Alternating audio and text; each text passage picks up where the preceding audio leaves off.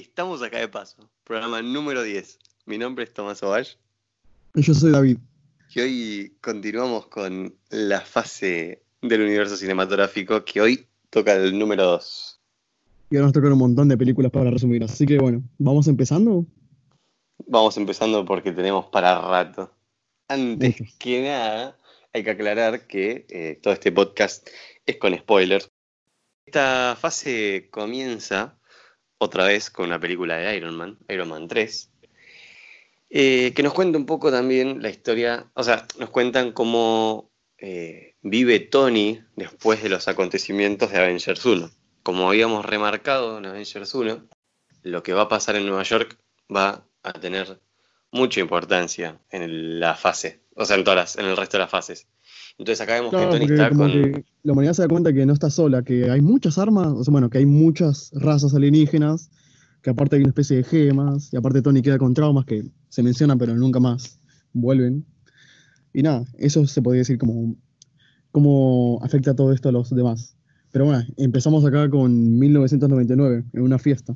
Que nos cuentan un poco eh, lo que era Tony antes, ¿no? Que era un Gil y se encuentra con una chica en esta fiesta que le muestra eh, un, en un o sea, le está mostrando un proyecto con el que ella está trabajando, que es el virus extremis, que, eh, por así decirlo, este virus te ayuda a regenerar partes perdidas del cuerpo, es como que te da, te hace un superhumano, por así decirlo.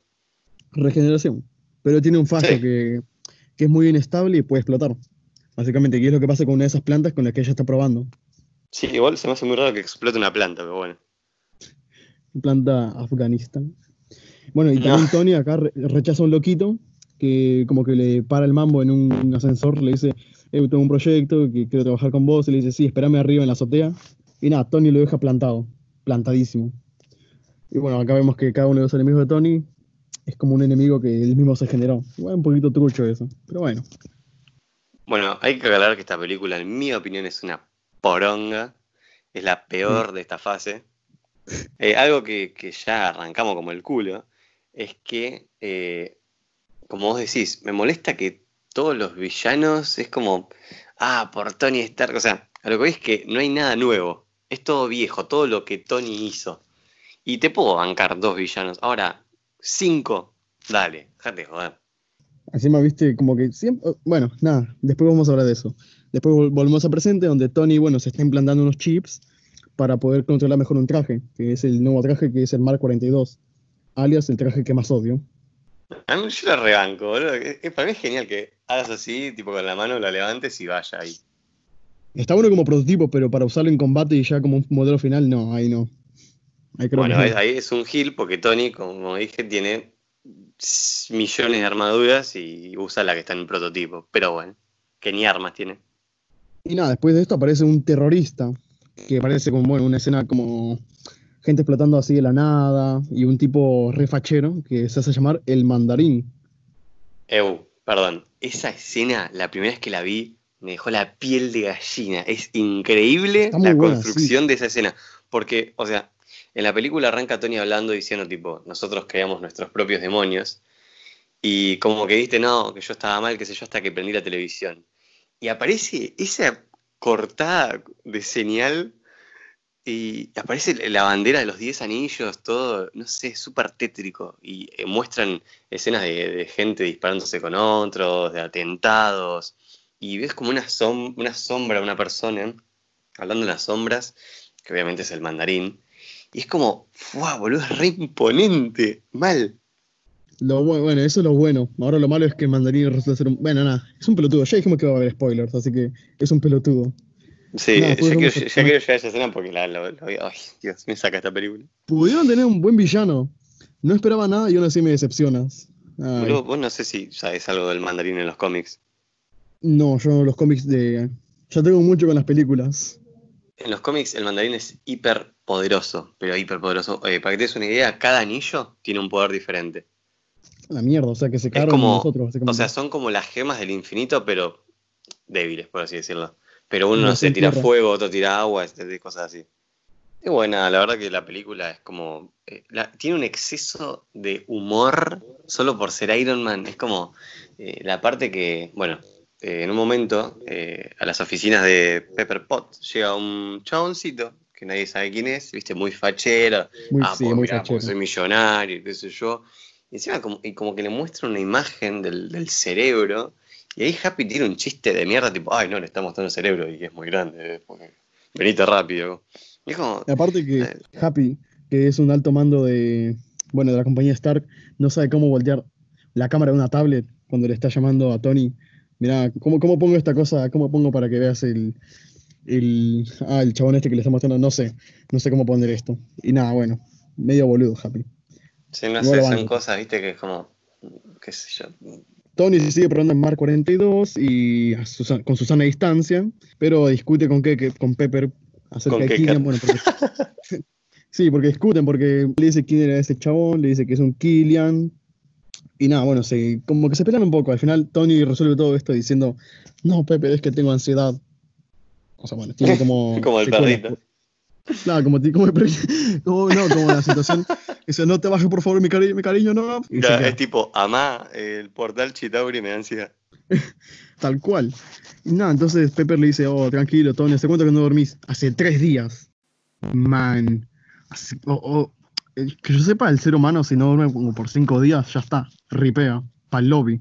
Así que No Tony, sé, bueno, casi la palma. Es muy raro porque ponele eh, este Adrich Killian eh, que le muestra el cerebro a Pepper. Resulta que es el chabón que Tony dejó plantado eh, por allá en el 1999. Y vos decís, flaco, ¿cómo pasó de tener un metro cuarenta a dos metros, ser fachero, musculoso, los dientes todo, todo derecho? No tiene sentido. Mal, o sea, tenés, ¿por tenés qué todas para en ridiculizar así al personaje? Tenés todas para triunfar en la vida y decidís cobrar venganza. Pero aparte para mí está mal, porque, o sea, ¿qué? Porque ahora es lindo, por así decirlo, puede conseguir todo lo que era. O sea, el chabón no puede ser feo y conseguir las cosas que él quería. Tenía que medir tres metros, ser musculoso, no, parece una estupidez. Y nada, bueno. Happy, hablando de esto, también Happy ve a un calvo. Siempre que hay un calvo tiene que ser malvado. O me vas a decir que Sí. no. En Ant-Man, en Al final, de la fase, al final del podcast de la fase 3 vamos a decir todos los villanos eh, pelados que hay y son un montón. tiene nada contra los calvos, porque buenos no hay casi ninguno. Bueno, No, Happy sigue a un calvo sospechoso, porque obviamente todos los calvos son sospechosos, más por pelado que por calvo, más que por pelado que por malvado. Mirá, oh, mira ese cuero cabelludo. No puede ser bueno. Nada, eh, le, dan, le dan como una maleta a un yonki y le dice una frase, o sea, dice algo que sin sentido para ese momento y Happy empieza a sospechar. Va, tropieza con el chabón a propósito, con el, este conversa como un drogadicto, que tiene como un cuerpo de lava y de la nada, bueno, se explota. El calvo va con Happy para confirmar si está herido y todo eso y nada, se va a la mierda. Y, bueno, Happy termina el Acá hospital. yo quiero abrir un paréntesis eh, y decir que me molesta tanto, o sea, está todo bien con Tony, pero me molesta que es como, nah, solo porque es Tony Stark tiene tecnología imposible, o sea, el chabón cuando revienta a este drogadito, eh, recrea toda la escena del crimen en su casa y puede como Es hacer verdad. suma a las cosas, es como, dale, flaco, pero ¿qué? O sea, ¿cómo? Hasta Iron Man te la bancaba. Ahora eso, eso sí es imposible. Porque aparte ve hasta, no sé, Happy mirando para allá. Ahí, ¿qué estás mirando? O sea, ¿qué, ¿cómo sacaste esa imagen? O hay un dron que sacó una foto a todo y después levantaron el cuerpo de Happy. O sea, ¿qué carajo? Claro, es que no tenemos como un límite de lo que, o sea, de la tecnología que tiene Tony. Nunca se nos dice, pero tampoco se nos dice, o sea, pueden usar esa excusa como para meter cualquier cosa tecnológica, como diciendo, ah, no, es que Tony tiene tecnología, ya está. Claro. Y bueno, eso tampoco lo banco mucho, o sea, sí, tiene sus errores, pero bueno. Pasamos y a Tony se le ocurre la brillante idea de decir, eh, mandarín, te doy la dirección de mi casa, los horarios a los que estoy, y vení, mano a mano, sin camisa, la pija. Encima, Tony recalcaba que quería cuidar a Pepper, que Pepper era lo más importante. ¿Qué hace? Le da la dirección y justo, justo, justo, justo, dice, Pepper, ¿cómo estás? ¿Todo bien? Y pum. Bueno, al final Tony tiene una visita inesperada de la chica esta con la que tuvo relaciones en En 1999. 1999. Claro, que es Es la creadora del virus extremis. Ajá. Y acá Y se viene una, una de las mejores escenas de la peli, pues tiene pocas, pero son buenas las que tiene. Que es Maya. cuando el mandarín manda a los dos helicópteros llenos de misiles. Bueno, sí, ahí se lía todo. Y Tony no se le ocurre la mejor idea que usar el Mark 42. Man, el traje más choto, en serio, no, no lo banco. A mí me dio tanta tristeza ver explotar los trajes.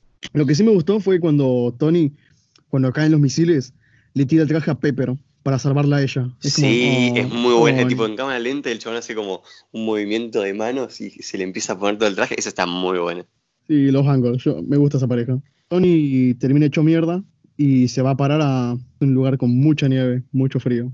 sí, porque el traje cuando obviamente eh, el mandarín, por así decirlo, gana, porque le tira todo el rancho abajo a Tony Stark porque vive en una montaña el loco, le tira la casa abajo y da por muerto a Iron Man porque se le caen un montón de escombros encima.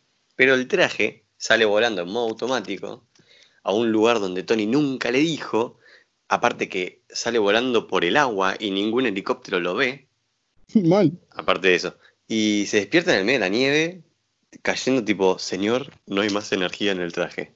¿Y por qué justo se despierta ahí? Nada, bueno, va a buscar una, bueno, va a buscar algo de civilización donde encuentra una cabaña y a un niño que se llama Harley. Nada, el nene no se sorprende ni nada, o sea, ve a un chabón ahí en su casa. ¿Qué se le ocurre? ¿Eres Iron Man? Sí no sé, como medio raro la reacción que tiene el nene ante todo esto. O sea, aparte, por parte de Tony, ¿por qué se metería en una casa ajena, loco? Que era como re chorros, el chabón tiene toda la tecnología del mundo, hizo un reactor ARC en una cueva. ¿Necesita una casa? Pero bueno, o sea, no, o sea, qué sé yo, hay, tantas cosas en esta película de mierda. Nada, después fuimos a Pepper y Maya hablando de Killian, que Maya sospecha que Killian trabaja para el mandarín por diversas circunstancias y nada. En realidad es una trampa y bueno, nada, secuestran a Pepper. Maya, no sé por qué, pero me recuerda a Teresa de Maze Runner. Sí, ¿sabes que a mí también? Tipo, qué hija de puta. No hace nada, es una hija de puta. Y bueno, su, su final es como, man, ¿en serio? Bueno, ya Sí, un personaje muy desaprovechado. A todo esto empieza la búsqueda por parte de Rowdy, eh, alias War Machine. Nah, qué mm. inglés que eh, está en la búsqueda del mandarín, ¿no? Porque ahora el mandarín está en boca de todos, todos quieren cazar al mandarín. Porque a todo esto se vuelve a hacer una transmisión y el mandarín mata a un chabón importante de la política, eh, adelante de todos. Y ahí, nada, se pudre el rancho, imagínate. se pudre el guiso. Nada, también el nene este, niño Harley. O sea, en un momento, Harley le dice, ¿te da ansiedad que preguntes cosas de, de Nueva York? Tony dice, sí, me da ansiedad. ¿Por qué te da ansiedad que pregunte en Nueva York? Y como, no digas Lord Baldomero. ¿Por qué no puedes decir Lord Baldomero? Te dije que no digas Lord Baldomero. O sea, man, el niño le sigue, le sigue, le sigue. No lo soporté en ese momento. Bueno, medio también desaprovechado. Lord Baldomero y se le cae la cama a Cucheta encima. bueno, cuestión que Tony logra superar sus problemas de ansiedad de una forma tan estúpida que yo digo, ¿y por qué no se le ocurrió a Tony antes esto? Porque en un momento a Tony le agarra un ataque de ansiedad muy zarpado. Y el, y el nenito le dice, pero vos sos un ingeniero, ¿por qué no creas algo para luchar contra esa ansiedad? Y Tony es como, ¡Oh, es verdad. Y, se levanta y ya está, chavo ansiedad. Bueno, no es muy buena. O sea, sí, tiene cosas buenas, tiene cosas malas, pero las cosas malas resaltan muchísimo esta película. Claro, es como, dale, mira que yo soy muy bueno en una película y te dejo pasar miles, pero es como que esta me rompe tanto la bola. Y ahora vamos a llegar a la parte que más me rompe los huevos. Tony logra llegar a la ubicación del mandarín, se arma hasta la verga y empieza a matar a uno por uno los eh, secuaces del mandarín. Y cuando llega, lo tiene ahí, ¿qué pasa? Se escucha la cadena del baño y sale el mandarín, tipo con una latita de cerveza y tipo, oh, chicas, sí, vamos de fiesta, bla, bla, Resulta que el mandarín es un actor. Es O sea, ¿cómo cagar una película, un villano, cagarse en los cómics, cagarse en el personaje en cinco segundos. Porque Killian lo usó a este como chivo expiatorio para inculparlo de todo, trabajando desde las sombras y dando, echando toda la culpa a este actor. Como no le pagaban bien, ahí se ven cómo le pagan. Pero no sé, no sé. Encima, ay Dios, me enferma porque está sentado, o sea, Tony en un momento lo apunta con el arma, porque obviamente no se la cree, para él está jugando porque lo enganchó, bueno, se hace el boludo. Y no, y el chabón está re feliz, tipo que es una latita de cerveza. En un momento está viendo el fútbol y meten goles, ¡oh! Le empieza a gritar. Tipo, y es como, Dios, que se calle este señor. ¿Qué le pasa? Bueno, Maya también en un momento amenaza a Killian con suicidarse porque Maya de la nada se hace buena. y decide ayudar a, a Tony. Dice, mirá, si vos lo matás a él o si... No me acuerdo, pero si no dejas de torturarlo de cierta forma, ¿no? Me acuerdo que le estaba haciendo, yo me suicido. Ahí, bueno, Killian dice, oh, espera, no te suicides. Y pum, la mata a él. Man. Claro, y, ahí termina. Chao Maya. Chao Maya, ya está, no hizo nada. Y aún así logra decepcionarme. Después de esto, capturan a Rhodey porque lo que quieren hacer es robar el traje de Iron Patriot y eh, infiltrarse en el avión presidencial para secuestrar al presidente y matarlo adelante en vivo. Entonces, eh, nada, Tony después de, rescatar a War Machine le dice, tipo, che, mirá, este es el mandarín. Me estás jodiendo, le dicen. Encima me, mata porque Rowdy entra resacado con las armas, tipo, ¿dónde está? ¿Dónde está? Y Tony entra caminando, tipo, sí, es ese. Tony se habla un par de civiles que caían del avión. Em, creo que recupera el traje de Iron Patriot, no sé. No, no, porque el traje de Iron Patriot, la concha de Iron Patriot eh, o sea, se lo ponen al, presidente y se van a la base de ellos. Mm. Y comienza el protocolo fiesta salvaje. Así, tal cual. Lo noté. ¿Qué es esto? Bueno, Killian tiene presidente, Tony y Coronel se infiltran a la base esta de Killian. Todos los robots de Tony en cierto momento llegan y la lían parda, chaval. Para, para, porque hay que aclarar algo. Cuando Tony y Rowdy están acorralados, en un momento Tony dice tipo, che, mira para allá empiezan a venir un montón de luces volando. Sí. Y son eh, como cincuenta y pico de armaduras, no, cuarenta y pico de armaduras. Eh, entonces, claro, vos decís, no, no, no, yo no lo podía creer cuando estaba en el cine. Pues empiezan a caer 42 armaduras diferentes de todo el tipo. Entonces vos decís, bueno, che, la verdad que lo del mandarín me molesta, pero me regalaron esto, así que está todo joya. Pero no, después la cagan. Ahora vamos a llegar ahí. Otra vez. Es como un pato de chacra esta película, un paso, una cagada, ¿viste? la cosa es que Tony quiere salvar a Pepper, porque después de haberla expuesto, diciendo la dirección de su casa al mandarín, tiene que salvarla, porque le inyectaron esta sustancia que le hace una chica magma, que es como para mejorarla y para hacer pruebas con ella, creo. En cierto momento, Pepper se cae porque Tony no llega a salvarla. Ay, Dios, eh, esa escena. Y Pepper se hace Lava Girl no, no, no, pues para, para. tenemos que poner al oyente en situación. en un momento, Pepper está colgando de un caño, abajo, o sea, está tipo miles, miles de metros de altura, abajo hay lava, explosiones, y Tony, tipo, se larga para ayudarla y ella cae al fuego y muere. Y Tony queda re loco, pero a los dos minutos ya está haciendo chiste de vuelta. La concha de tu madre se acaba de morir, tu novia adelante tuyo y seguís haciendo chistes, la puta que te parió. Ojo, pero resulta que no está viva. Te sacan, o sea, esas escenas en las que ponen chistes, como vos decís, están bien, pero no momentos en, media, medio de una guerra y menos cuando se te acaba de morir la, novia, la Germu. Tal cual.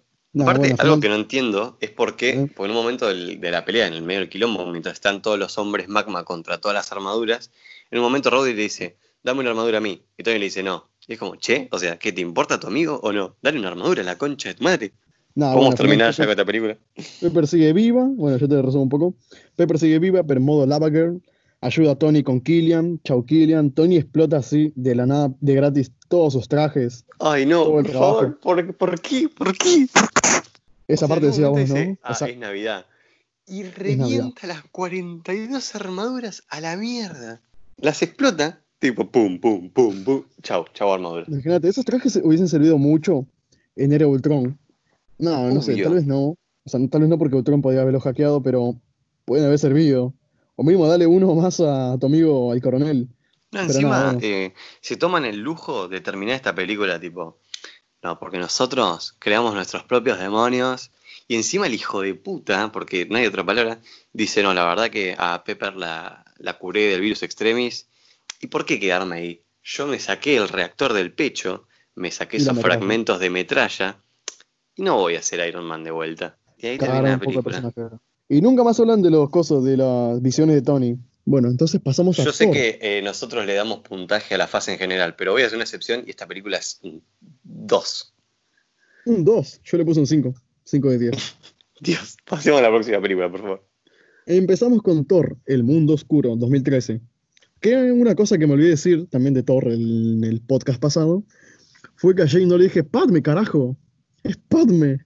Es verdad, es Padme. Empezamos con una voz en off de Odín contando la historia de los elfos oscuros y todas estas cosas. Bueno, tienen que sacarse un enemigo así de la nada.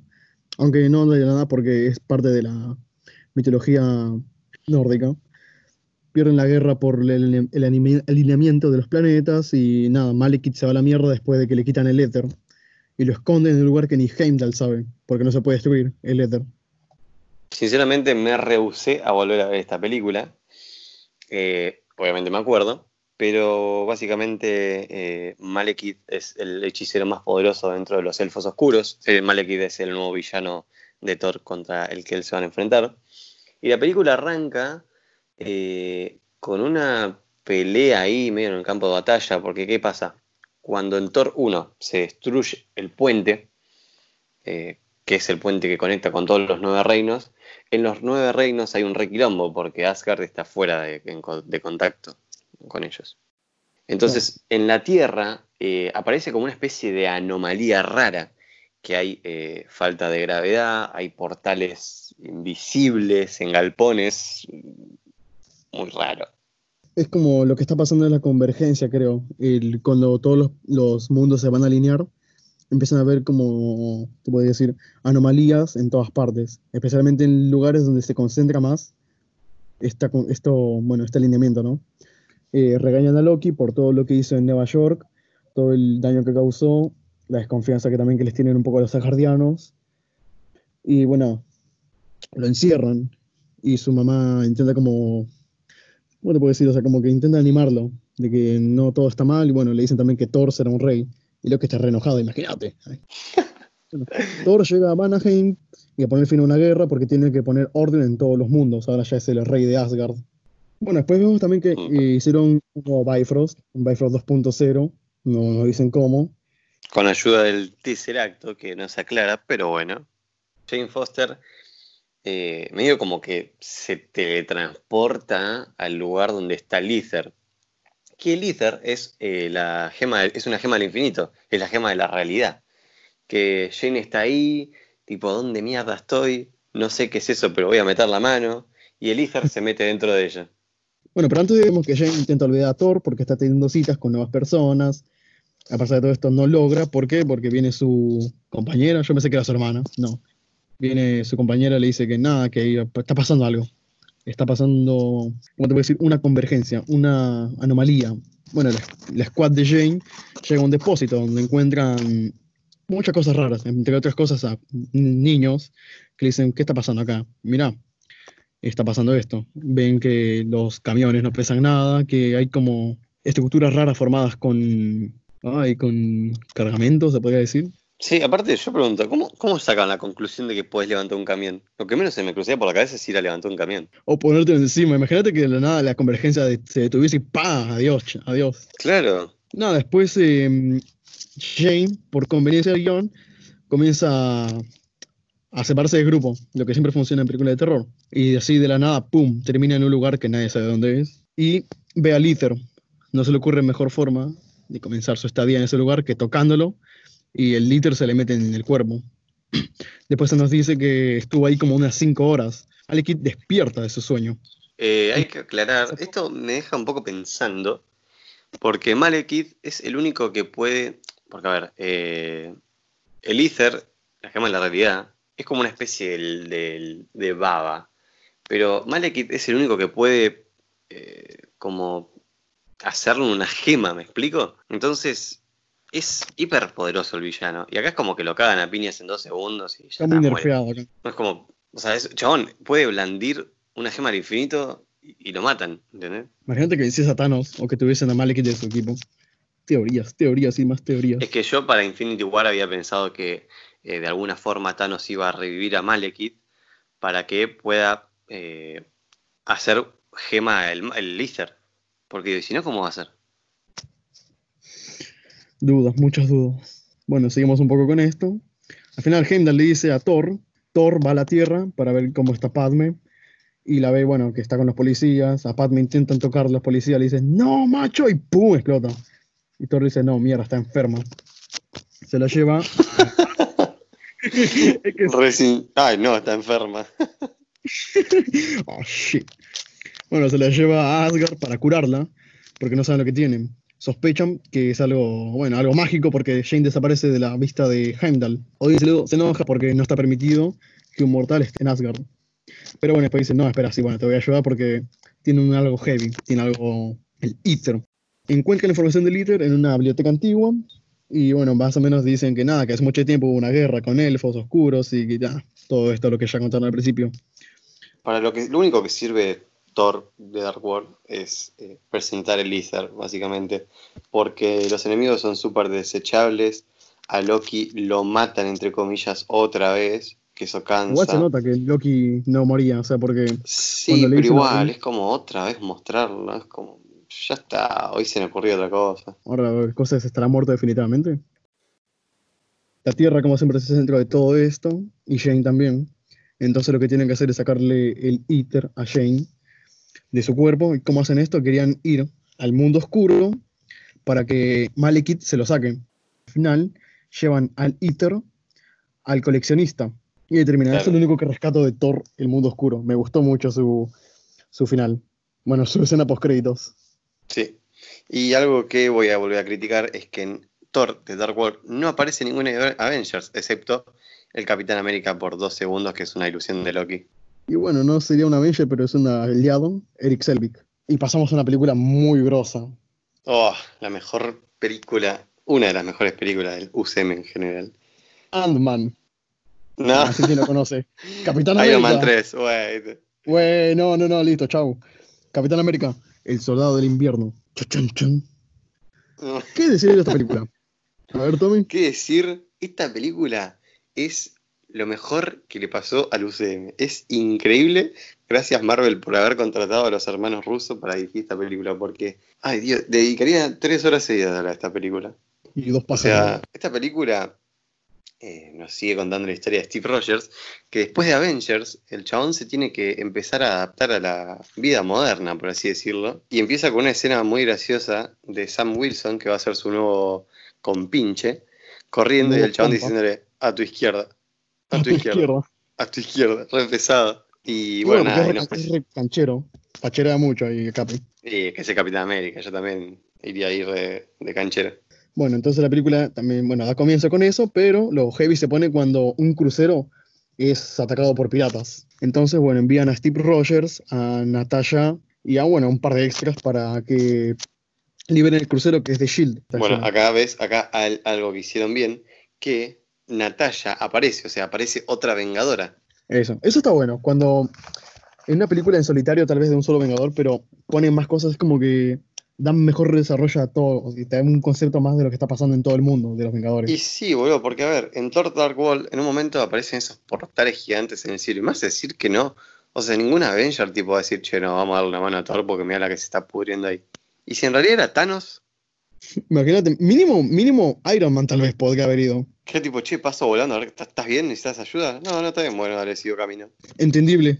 Siga su camino, señor. Ella nos cuenta que, bueno, nada, Fury la mandó a hacer un trabajo especial, que es descargar toda la información de, de Hydra, ¿no? Sí, en un pendrive. Y bueno, nada, acá el Capi, como que algo que me gusta en esta película es que el Capi deja de ser ese soldado que recibe órdenes y se empieza a mover por sí solo, por así decirlo. Claro, se empieza a cuestionar las cosas. O sea, en Avengers 1 era insoportable el chabón, porque era como, no, las reglas, las reglas, las reglas. Y acá es como, las, y si las reglas no están, o sea, y si las reglas no están tan bien como dicen. O si esa compañía por la que yo trabajo y doy mi alma no fuese lo que dice ser. También acá una cosa que dice Nick, le dice, mira lo que, pasé con, mira lo que pasó cuando yo confié en alguien, mira cómo me quedó el ojo. Y acá, yo sé que es una mierda, porque después ya sé lo que pasa, ¿no? Ni me lo digas. Bueno, la cosa es que yo creo que tal vez este Nick es diferente al Nick que vemos en Capitana Marvel. Y que es un. Bueno, estos chabones, no, me acuerdo cómo se llamaron los que cambiaron de forma. Los Skrulls. Los Skrulls, ahí está. Y que el Skrull o el Nick, uno de los dos tuvo una, bueno, una cicatriz diferente. Uno por confiar y otro por el gato. Nada, esa es Puede ser, no es mala teoría. Pero continuemos mientras tanto. Bueno, Nick eh, le habla al Capi del proyecto Inside, que es como un proyecto que es soltar unos helicarriers en el cielo y que la primera que una persona, tipo, bueno, que la primera que una persona sospechosa camine por las calles, palazo, para el lobby. Sí, pero re, sangrienta el, el, proyecto. Es como los criminales están todos acá en la base de datos, así que le vamos a meter un tiro. O sea, personas que son potencialmente peligrosas para Shield los matan, así, re tranqui. Y encima el Capi ahí tan, tan Capitán América le dice tipo, querés salvar al mundo, pero lo apuntás con un arma. Es como, ah, Claro, no está de acuerdo con esto y se toma el palo. Y bueno, nada, entonces acá nos muestran un poco que la vida del Capi, ¿no? Que tiene un departamentito, o sea, es un vengador, pero tiene un departamentito de mierda. Mal, o sea, el chabón que hay onda ahí con la vecina. Entonces, como... Antes de eso, también nos dicen en un museo del Capi, en un museo de historia, creo que era un museo de historia, nos cuentan un poco cómo fue la vida del capitán, cómo su amigo Bucky murió, y bueno, el Capi visita a Peggy, que no sabemos, pero me dio un poquito de pena esta escena. Sí, porque el Capi se entera que Peggy Carter, o sea, eh, su amor, eh, su interés amoroso en la primera película, sigue viva. Obviamente está vieja, pero sigue viva. Entonces yo me imagino, yo soy Peggy Carter, yo me muero. O sea, aparece el chabón ahí, quedaba por muerto y encima sigue joven. Yo, yo no sé. Claro, fachada. Está fachada. Yo no sé qué pensar. No, pero me dio pena porque en cierto momento se ve que Peggy tiene, no sé si Alzheimer o demencia senil. Me da pena porque es como que, o sea, le dice, Steve, ¿cómo estás? ¿Todo bien? Y después de un rato, Steve, y ahí ella comprende y dice, oh, mierda. Sí, aparte, eh, eh, o sea, Peggy se pone a llorar y le dice, Steve, le dice, ¿estás vivo? Y como, no. o sea, ¿cuánto, tiempo lo habrá llorado hasta conseguir su nueva pareja y todo? Ay, amigo, qué escena. Es como la escena de Up, la de principio. Me recordó un poco a eso. No, la de App es terrible, o lo peor que Esa es terrible, pero esta, bueno, tiene acción, no, no va enfocado a eso. Claro, no me imagino al viejo ahí. ¡Ah! Si no, nos cortamos todas las venas de uno. Sí, mal. Esto vemos que Nick Fury intenta retrasar el proyecto Inside, creo. Sí, ay, qué buena escena, boludo. Es muy buena. Porque eh, Nick Fury cierra todo, tipo, eh, me dice, bueno, a ver, vamos a ver algo grosso. Así que ponen todo modo, eh, como vigilancia o modo seguro y tira la contraseña y como la inteligencia le dice como incorrecto. Y se queda, ¿cómo incorrecto? Le dice vuelta la contraseña, no, dice incorrecto. ¿Por qué? Le dice como, no, hace, no sé, dos horas eh, alguien cambió la contraseña. ¿Quién? Nicolas Fury le dice. Y el chabón ahí dice, mmm, ¿qué está pasando acá? Ya empieza como sospecha de lo que puede estar pasando en el interior de Fury. Bueno, Fury de, de Shield. Y acá viene una escena, una escena, una de tantas escenas increíbles de la película, donde Fury se para con el coche eh, en un semáforo y se le para una patrulla al lado. Y la patrulla lo mira. Y Fury lo mira. Y ahí, ¿viste, ya ¿viste cuando sentís? O sea, el meme de puro hueso que dice, alguien siente que algo malo va a pasar, es igual. O sea, sí, sí, sí, es tipo música de tensión. Arranca Fury, lo chocan, lo tiran contra una esquina caen una bocha de camiones blindados y entonces lo, acorralan a Fury, traen como una especie de, masa para intentar abrir la puerta del auto. Claro, y el chabón tipo, eh, ¿qué mierda funciona? No, dice, el acelerador no funciona. Eh, esto no ah, funciona. el aire acondicionado. El aire acondicionado acá. Y, encima del vidrio, o sea, el vidrio blindado se está empezando a romper.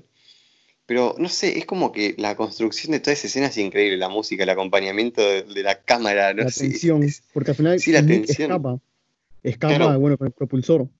Pero porque en, o sea, a lo que, cuando a Nick lo choca en todo, el chabón está súper mal herido y ves como le empiezan a reventar las puertas del auto para poder entrar. Y el chabón en una super maniobra saca una, una minigun y los hace poronga a todos.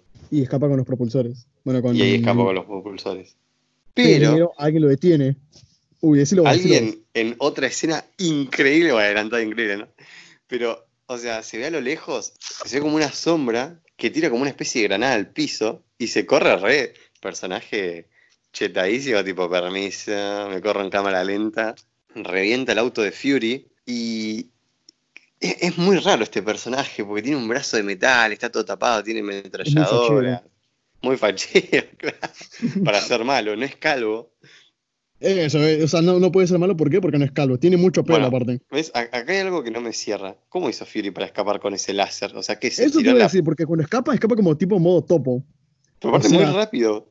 Mal, o sea, por la tierra, por abajo. Si escapó por el costado, o sea, y, y si hizo un super agujero, ¿no? Se cayó y se hizo mierda contra la alcantarilla. Claro, podía haber entrado, podía haber dejado un montón de minas ahí, no sé. Escapa, la cosa es que escapa. El, capo es muy raro, pero el capo. El capi todo tranqui, todo tranqui, bueno, regresa a su departamento, es frenzoneado por su vecina. ¿Quién está en la casa? Porque está el estéreo prendido. Claro, la vecina le dice, che, te olvidaste tu estéreo prendido. Y el capi muy, el capi, le dice, ah, bueno, gracias. El chabón ya sabe que algo anda mal. Claro, encima se mete por la ventanita y se encuentra a Fury muy hecho mierda contra una esquina. Que le empieza a contar, tipo, no, porque yo tengo una esposa. Y mientras tanto le muestra un teléfono a Fury diciéndole como hay oídos en todas partes, no están escuchando. Claro, está comprometido, Shield está comprometido. Claro, hay, un intruso, pone, hay un intruso en Shield. ¿Uno? Y, el Capi, siendo el Capi, bueno, cuando eh, le dice tipo, ah, sí, no sabía que tenías esposa. Entonces le sigue, viste, el juego. Hasta que llega de la ventana un balazo a Fury que lo mata. Y antes de morir, Fury le da un pendrive y le dice, no confíes en nadie. Y ahí muere Fury. El Capi persigue a este sospechoso, pero nada, no lo alcanza.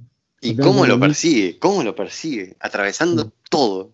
Man, en serio, es... Uy, me encanta, me encanta. Ya sabemos quién es este tipo, el enmascarado, el de brazo metálico, pero me encanta ese personaje.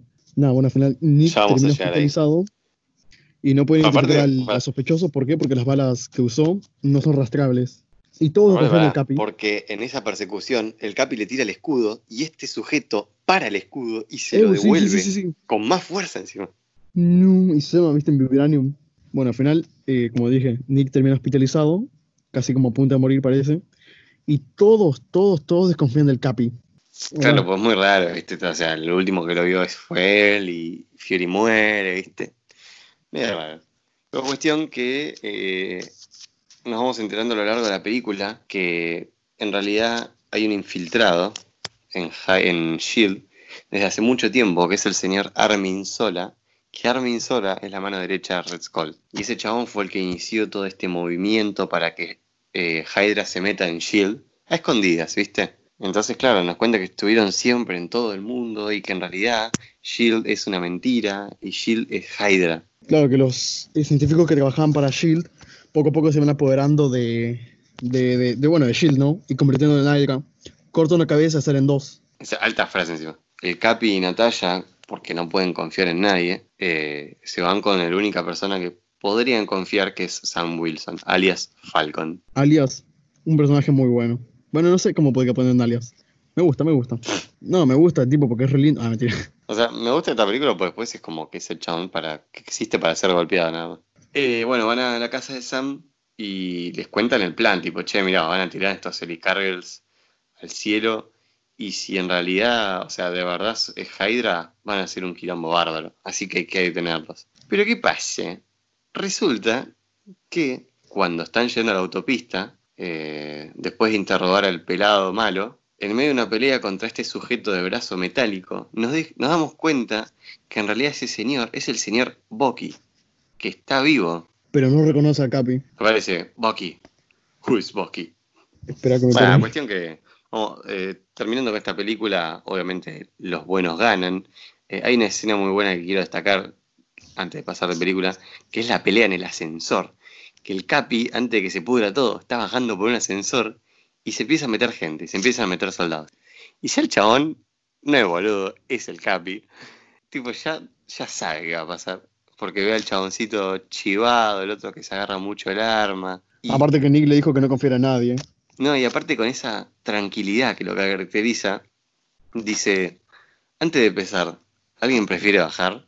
Tipo, es, ay Dios, es, un crack. ¿qué, ¿Qué señor? O sea, es, nunca tipo los caga piñas y listo, no. Antes de, bajar, antes de empezar, ¿alguien quiere bajar? Bueno, eh, Nick, eh, bueno, Capi, Natalia y Sam eh, alias Falcon, van con Nick y bueno, se enteran de que está vivo, vivito y coleando. Bucky, en su, por su parte, eh, es sometido a, como empieza a recordar a Capi, lo meten a una cápsula para borrarle la memoria. Empieza a recordar todo y Alexander Pierce le borra la memoria, lo hace mierda y, ay mío, pobre Bucky. Y el plan del Capi y lo demás es reemplazar los chips de los helicarriers para evitar que, bueno, una catástrofe suceda. Claro, acá una, una, curiosidad y es que en eh, uno de los helicargues, viste que empiezan como a aparecer fotos de los criminales, aparece Tony Stark. No, amigo. Sí, porque hay un montón de fotos y dije, mierda, acá tiene que ver algo. Sí, eso es obvio. rápido. Está Tony ahí. O sea que casi palma Tony de vuelta. Pobre Tony, boludo. Se ganó enemigos por todas partes. o sea, Heidegger no tiene nada que ver con él. O sea, sí, es, malo.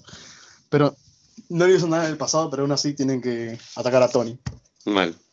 Pero bueno, en medio de una pelea, eh, podemos decir que el Capi pierde y Bucky lo salva y se va. Y ahí termina la película. Pero no sin antes con una super escena post créditos de dos eh, individuos muy raros, porque uno corre muy rápido y la otra mueve cosas con la mente. Sí, qué buena, qué, qué buena escena post créditos, la puta madre.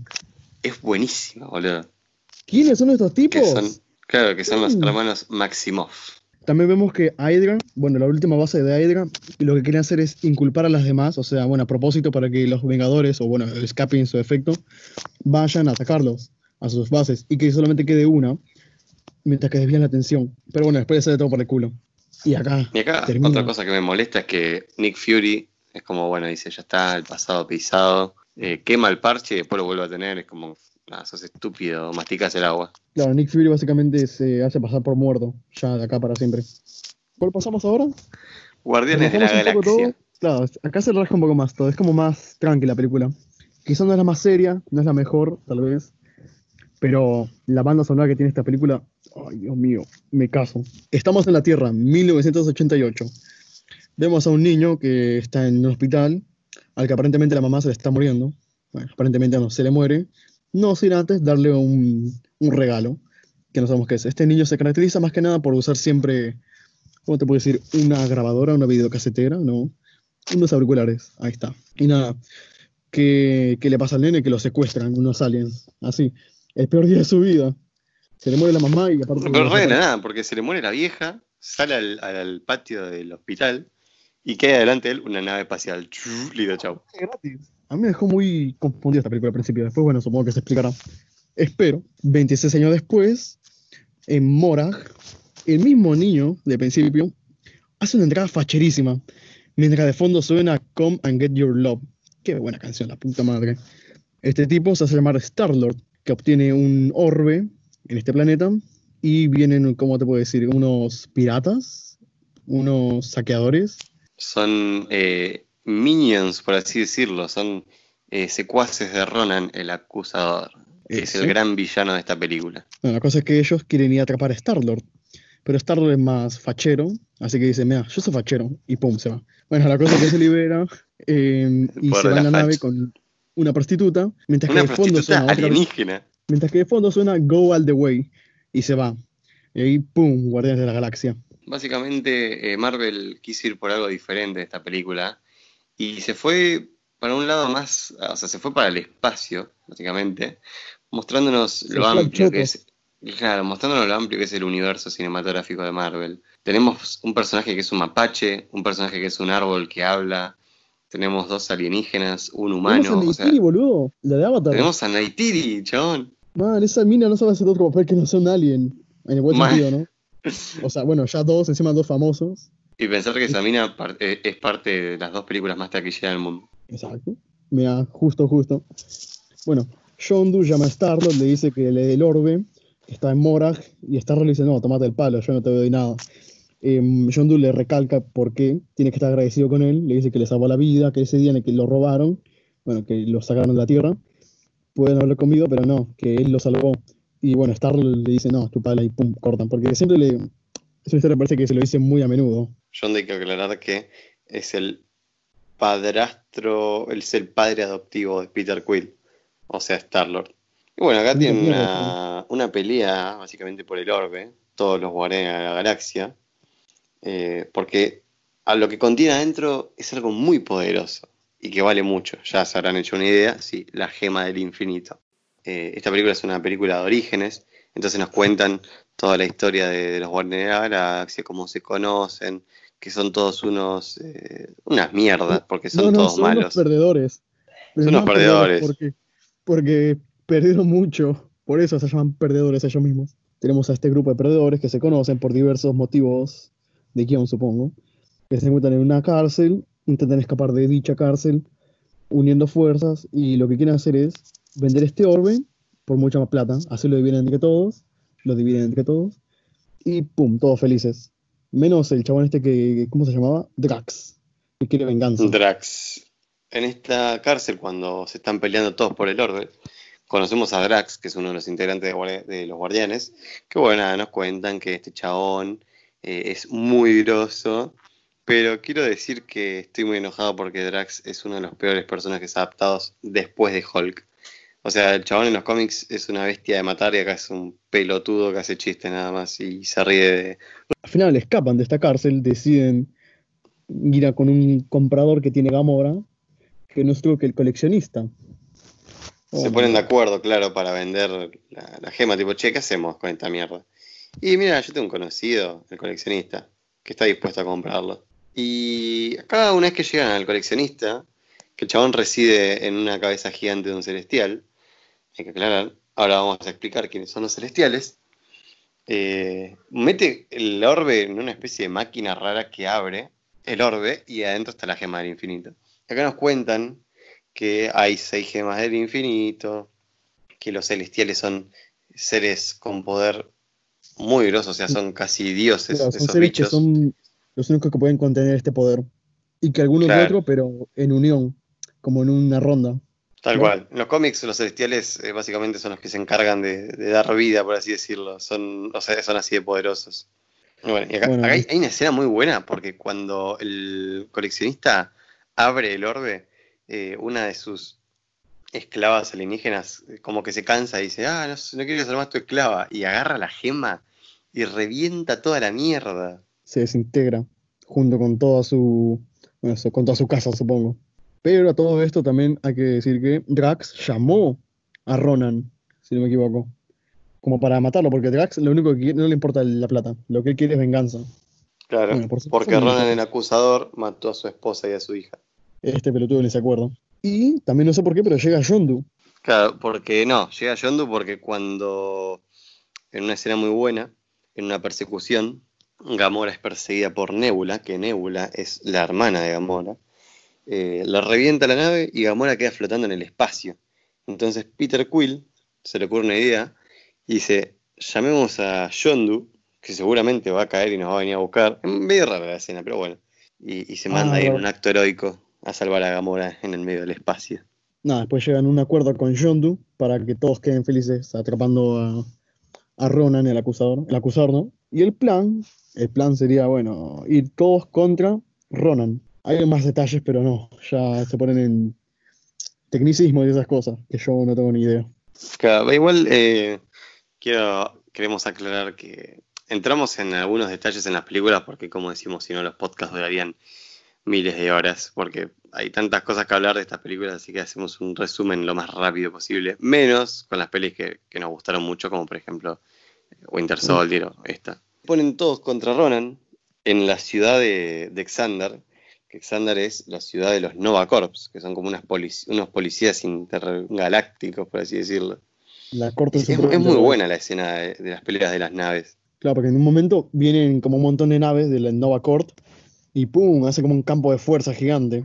Me encanta el diseño de, todo en esta película, los colores, de, que, el, que, el, espacio no sea oscuro, sino llena de luces. Eh, sí, que tiene como mucho polo, tiene como. ¡Ay, me encanta! Eso sí, los fondos. Sí, sí, muy bueno. Hay escenas en las que Star-Lord y Gamora empiezan a hablar de sus vidas, de cómo, de cómo la pasaron de chiquitos y todo eso.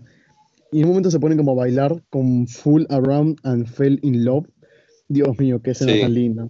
de hecho, me gusta mucho el diseño de las naves de los Nova Corps, que son como unas estrellas que cuando se unen hacen, como decís, una, un campo gigante de fuerza. Muy loco. Está buena la tecnología que tiene. Lo único que no me gustó mucho son los diseños de los alienígenas. O sea, Gamora, la prostituta esta que aparece en la nave de Star-Lord, son como muy humanos, o no sé si me parece a mí, son como muy de. Quizás no como. Eh, ¿Cómo es esto? Los Power Rangers, que eran como trajes así nada más peleando de los malos, sino más como. es como un Star Wars, está. Que tiene todo. Es el Star Wars de Marvel. Sí, parece un poco Star Wars con, bueno, con las naves, con los disparos, con las especies, con una corte galáctica. Más a la fase, bueno, a la fase, a las primeras tres películas cronológicamente. La cosa es que logran vencer a Ronan el acusador, obviamente, porque los buenos siempre ganan. Y nada, los Nova Corps se quedan con la gema del poder. Y Star-Lord, Gamora, Drax, Groot y Rocket van a tener nuevas y desopilantes aventuras por el universo. Claro, le ganan con el poder de la amistad, juntándose. escenas, ¿Escenas a destacar de esta película? Una escena a destacar, déjame ver. Eh, menciona, bueno, mencionan al padre de Star-Lord, que es mitad celestial, creo, y mitad humano. Y que él era un paquete que tenía que ser llevado por Yondu. Pero Yondu le chupó un huevo y nunca más lo llevó. Y dice que su papá era un imbécil y todo esto. Porque eh, acá voy a destacar una de las escenas que para mí está en mi top 5 de escenas favoritas del UCM, que es cuando Ronan en un momento consigue la gema del poder y se lo pone en su, en su martillo. Y cuando le rompen el martillo, Star-Lord salta a agarrar la gema del poder, sabiendo que tranquilamente puede volar a la mierda, no le importa eso. Y cuando la agarra, se levanta y se le empieza a romper como todo el, todo el cuerpo, se le empieza a grietar. Y, tipo, eh, Ronan ahí encima, la música, todo Ronan ahí sonriendo, tipo, te vas a morir. En un momento viene Gamora y le dice como, Peter, tu mano. Y es lo, último que le había dicho su madre antes de morir. Entonces ve a su mamá también. El chabón se pone a llorar, pero después como que pasa toda esa nube violeta y el chabón se está deshaciendo por el poder de la gema. Entonces se empiezan a unir todos los otros guardianes de la galaxia solo tocándolo y, y Ronan le dice tipo, ¿qué hacen? Le dice, son mortales. Y ahí Star-Lord tira esa frase que dice, vos lo dijiste, somos los guardianes de la galaxia. Y ahí, Nada, es muy buena, boludo. Fantoche, sí, como el alfajor. Bueno, aparte también eh, Groot muere, pero revive. Pero se levanta otra vez. Sí, porque es una planta, o sea. La película, bueno, finaliza con los guardianes llenos con algo de bueno, algo malo, un poco de ambos. ¿Cuál es la próxima película, David? Avengers, Age of Ultron. Esta película tan bastardeada, eh, más que nada porque cuando salió había generado mucho hype, pero la verdad que fue una película que vivió a los fans, zarpado, pues estaban los típicos boludos que decían, eh, no se parece en nada a la peli en los cómics y bla, bla, bla. Y yo pienso. claro que no, estúpido, tiene que ser parte de la película. No claro, a ver, para mí lo adaptaron bastante bien, capaz la era Ultron, es muy exagerado el nombre. Pero sí es verdad que hicieron una, buena interpretación. O sea, en los cómics, por si vos no sabías, eh, Ultron logra vencer a los Vengadores y crea un futuro distópico donde hay Ultron por todos lados, que matan a la gente y hay viajes en el tiempo. O es un quilombo y eso no lo podrían haber adaptado en su momento. Eh, también hay una película que se adaptó a eso, que creo que sería Los Vengadores, Héroes del Mañana. Una película, bueno, eh, animada. Está, a mí me gustó, yo la vi cuando era más chiquito. Pero bueno, pasemos a esto. La película empieza con todos los Vengadores, absolutamente todos, atacando la última lo que parece ser la última base de Hydra, la que vimos en el final del Soldado del Invierno.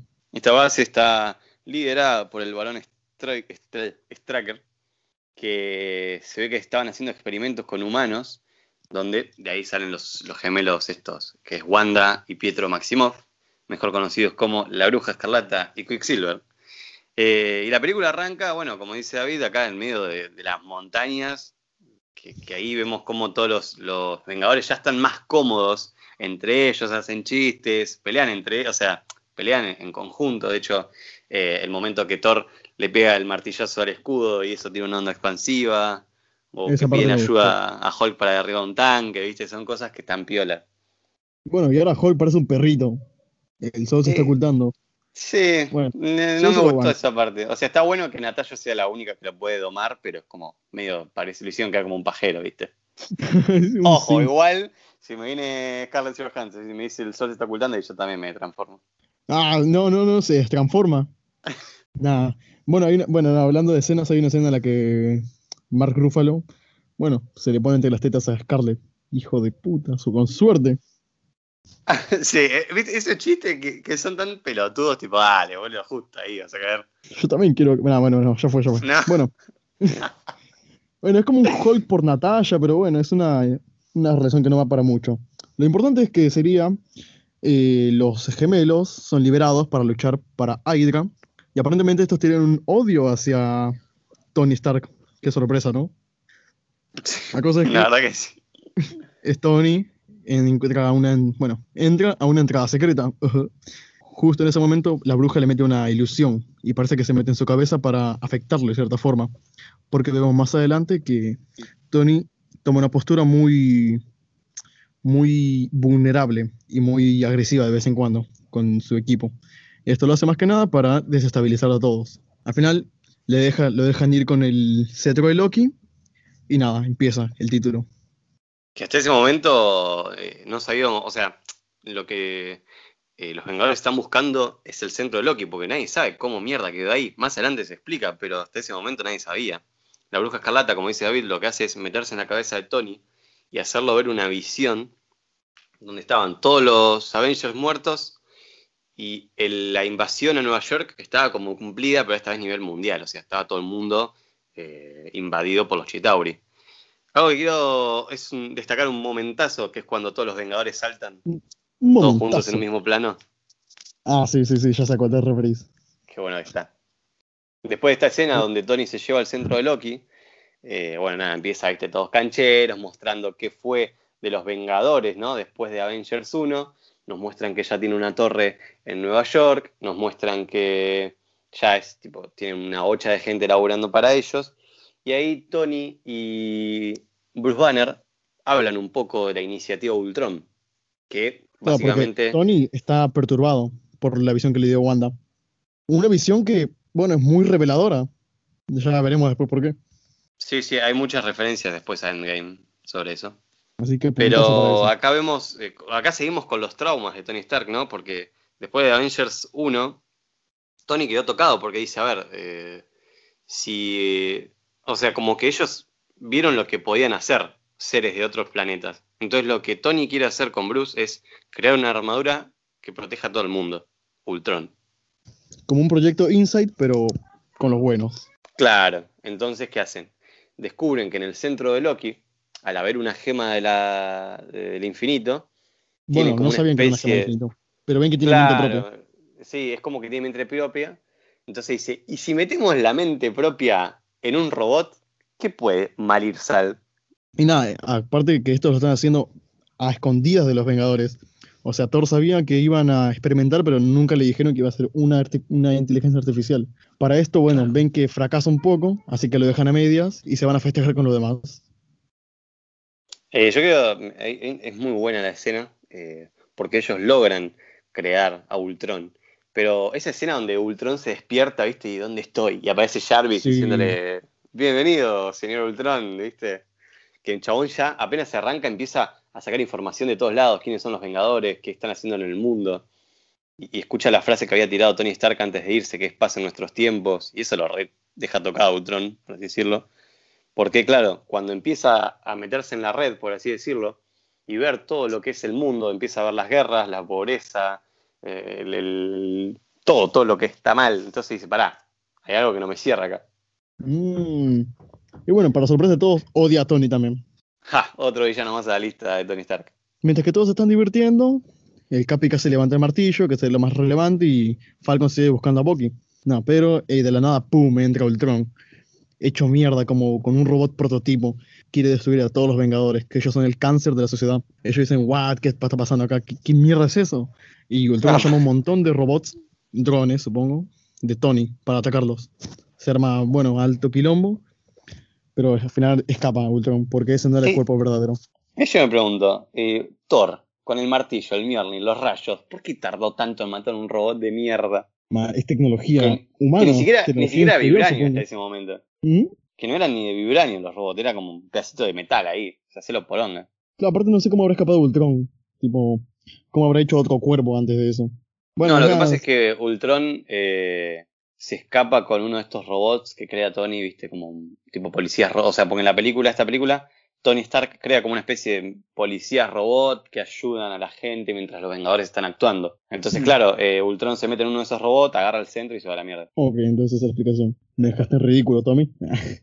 Quedé como un tonto anoche. Thor está muy molesto porque dijeron, ¿qué están haciendo con esto? A mí nunca me dijeron nada de que iban a hacer experimentos. También, bueno, Tony menciona Nueva York y no le da ningún ataque de ansiedad. ¿Por qué? No sé. Acá se arma una especie de debate porque tipo, che, a ver, ¿qué mierda acaba de pasar? Un robot nos acaba de atacar y ahí, y ahí les cuenta eh, nada, esto de, la iniciativa Ultron, que el, que el traje una armadura alrededor del mundo, ¿viste? Y ahí se recalienta. Mata a Thor que se enoja, lo levanta del cuello a Tony, tipo, hijo de puta, ¿qué mm, hiciste? ¿Qué hiciste?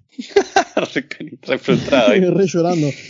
Nada, después de esto, Wanda y Pietro van con Ultron. Supongo que los habrá contactado, no, no recuerdo mucho. Sí, hay muchas escenas eliminadas, perdón que te interrumpa. Hay muchas escenas eliminadas donde esas cosas quedan más claro. De hecho, en una escena eliminada viene como un nene, le dice, eh, Pietro, le dice, hay alguien en la iglesia que los está esperando, algo así, después se va. A la mierda, la misma que, Wanda, que Wanda, que Natasha con Hulk en la primera. Tal cual.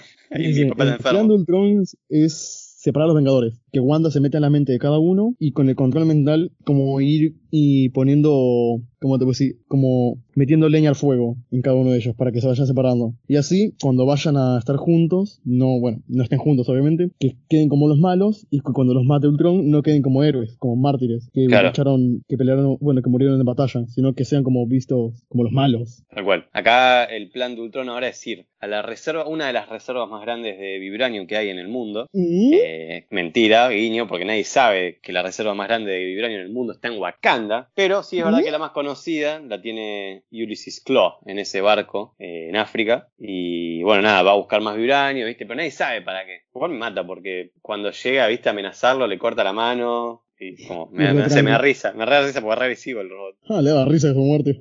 Mira, murió.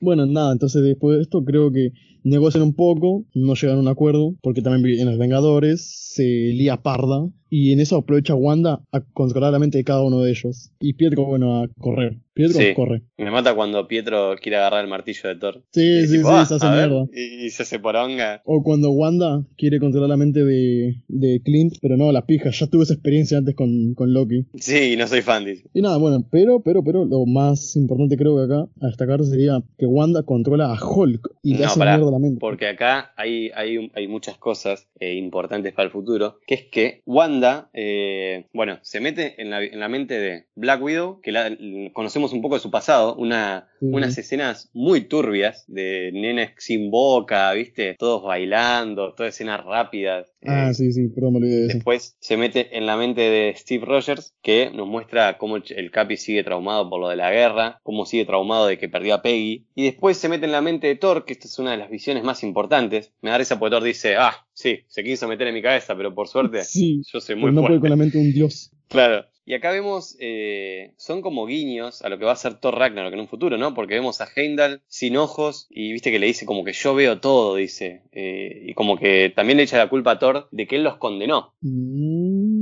cosa que se bueno, en parte sí, porque se fue la mierda de Asgard. Claro, o sea, se vienen cosas grosas de Thor Ragnarok, que después eh, va a tener más sentido en esa película, ¿no? Pero también hay que destacar que Ultron se recalienta cuando lo comparan, bueno, con Tony Stark, cuando dicen que es una creación de Tony. Dice, no, yo no soy creación de Tony Stark, y creo que ahí le parte la mano. Sí. Bueno, entonces Después de esto creo que sí controla la mente de, Hulk, ¿verdad? Sí, ahí sí le controla la mente de Bruce Banner, que hace obviamente que se desate Hulk, que viene uno de los mejores momentos de la película, Dios, es increíble. Acá hay un, momentazo, no sé cómo decirlo, pero que quede así de momento. Sí, sí, es momentazo, momentazo total. Porque Tony tiene un, procedimiento, un protocolo para contener a Hulk en caso de emergencia que no recuerdo el nombre que le puso a esta armadura, pero bueno, es el Hulkbuster de toda la vida. Verónica. Tiene un nombre, creo. ¿Eh? Verónica. Verónica, bueno, se llama Verónica, que es el Hulkbuster, y se viene una pelea, yo la disfruté, yo no soy mucho de disfrutar de peleas, pero esta pelea me encantó. Ver a dos titanes en una parte, tiene como un pistón que le golpea con repetidas, repetidas veces en la cara a Hulk, y como ta, ta, ta, ta, ta, Hulk ahí sí, a la mierda, ya está. me mata, hay, hay un momento que, que, me encanta, que Tony va corriendo, Hulk viene corriendo y chocan los puños y por tal eh, golpe sale una onda expansiva que tira toda la mierda. También, también. O cuando quiere llevar a Hulk volando y lo choca contra un edificio. También. O me mata cuando le mete una re piña a Hulk que le arranca el diente. le dice, ay, perdón. y Hulk se recalienta y lo caga piña. Me encanta este Tony. Nada, al final, bueno, creo que contienen a Hulk. No recuerdo muy bien cómo. A ver si me ayudas un poco acá. No, es, medio raro porque cuando, eh, cuando Tony tira a Hulk por el edificio, eh, que ya hay como que se le va, o sea, de tal golpe, se le va ese eh, control mental de la bruja y ve que Hulk, o sea, Hulk ve todo el daño que hizo. Eh, medio que Tony le mete una piña de costado y lo noquea. Medio raro, porque es Hulk, ¿viste? Entonces me cerró mucho. ¿Cómo vas a noquear a Hulk? Claro, o sea, no, pudo Thor con el mío, ni vas, vas a poder con una piña de metal. Bueno, después de esto, a los Vengadores se les prohíbe tomar acción por los daños que hicieron, si no me recuerdo. Y se tienen que ir refugiando porque no pueden andar por ahí con Ultron, bueno, haciendo las suyas por ahí también. Uh. Y llegan a la casa de Clint con su familia. Que acá no sabemos nada, porque Clint Barton en esta película medio como que da, viste, guiños de que hay algo secreto escondido. De hecho, yo pensé que los iba a traicionar, porque viste como que habla media escondidas con alguien. Y bueno, o sea, se, revela que es la esposa, que tiene hijos, que esto Shield nunca lo contó para protegerlos a ellos también. Y eso es algo que me gustó porque le dieron más protagonismo a esta película. Ojo del ah, ¿te imaginas? Thor sí lo sabía porque Heimdall se lo dijo. Como no, rebotón era. re, Está espiando a cada uno de los Vengadores. Y nada, bueno, entonces se quedan ahí, pero cada uno, como que Thor va a buscar, creo, individualmente a, respuestas a la visión que tuvo, ¿verdad? Y bueno, nada, acá empieza como ya lo que sería la etapa final, entre comillas, porque una vez que los Vengadores están asentados en, este, en la casa de Clint, que es en un campo, en esa casa también está eh, Nick Fury, que tras la caída de, de Shield en, Capitán América de Winter Soldier, no tuvo mucho donde quedarse. Pero sí es verdad que todavía tiene contactos y esos contactos le, están informando que Ultron está tramando algo, algo muy grosso. Entonces, claro, Thor se va a buscar respuestas a un lado y todos los Vengadores empiezan a planear cómo encontrar Ultron. Hasta que Bruce Banner saca la idea, la, saca, una conclusión que dice Ultron quiere evolucionar. Y ahí van a, contactarse con una, con una científica que ellos que ellos conocían, ¿no? Que trabajaban con ellos. Entonces, claro, eh, ahí nos enteramos que Ultron lo que quiere hacer es crear un cuerpo definitivo para después gobernar la Tierra, siendo ese cuerpo como perfecto, por así decirlo. Para eso también el vibranio, ¿no? Para hacer todo un cuerpo de vibranio. Ajá. Pero también con compuestos orgánicos, o sea, en una combinación de ambos. Claro, básicamente es como una especie de cyborg. Más o menos, más o menos. Bueno, em, como dijimos, Thor se va para buscar respuestas y va con Eric Selvig. Y ahora. Igual para, pues la parte, es una parte importante la de Thor, ¿eh? A todo esto, cuando Thor va a buscar respuestas, va con Eric Selvig, Eric Selvig, y va como un lugar medio místico que es como la fosa de las visiones, ¿no? O algo así era, donde ve eh, no solo al personaje de visión, que más tarde va a aparecer, sino que ve como una especie de guantelete medio borroso con las ah, gemas en el medio. Sí, sí, sí, Es muy buena esa escena. Man, la confusión que debe haber generado y verlo otra vez ya habiendo visto, ya sabes qué película. Sí, es como, ah, todo te cierra, ¿viste? Te lo habían dicho al principio y vos ni nada, ni sabías. Está bueno esas referencias ya tienen más o menos todo planeado. Nada, bueno, robot, eh, Ultron es un robot biológico, más o menos, que es visión. Bueno, Ultron está haciendo a todo esto un robot biológico, que sería visión, y le ponen la gema de la mente. Y todos se van al, bueno, a, a buscar a Ultron, mientras que Thor tiene la visión de la que ya hablamos, con las gemas, el guantelete. Tal cual. Y a todo esto... Wanda tampoco puede leer la mente de Ultron, porque bueno, es un robot y no lo permiten. Y se, y se da cuenta de que lo engañó, porque en cierto momento como que se conecta con el cuerpo de visión y puede leer su mente. Esto, porque nada, vio que quería destruir todo el mundo y que quería hacer mierda todo y queda medio traumada. Claro, ahí se dan cuenta que Ultron les engañó porque le dice, pará, le dice, vos eh, nos habías dicho que solo había, querías destruir a los Vengadores. Y ahí medio que Ultron se vuelve y dice, no, bueno, pero mirá, también hay que, hacer esto. Entonces el plan de Ultron básicamente es destruir el mundo para poder después eh, reconstruirlo eh, sin que haya guerras ni sufrimiento. O sea, Ultron se podría decir que es bueno según él. Es un niño. o sea, Ultron quiere hacer las cosas bien. Bueno, acá empieza, es como una especie de carrera de los Vengadores para intentar conseguir este arca, que en el arca está visión con la gema. Eh, básicamente porque si la, gema se destruye, destruye media ciudad. Y... Si ese contacto con algo. Claro, igual eso como que no queda muy claro después porque no tiene sentido, básicamente. La cosa es que, bueno, tiene que conseguir la, el, el cuerpo de Ultron para evitar que éste adquiera su forma perfecta. Claro, y en el medio mientras consiguen el arca, ah, ¿Eh? y en el medio mientras consiguen el arca, los gemelos se hacen, se amigan con Capitán América porque dicen, mira, Ultron es un forro, así que estamos de su lado ahora. Sin bancarse a Tony.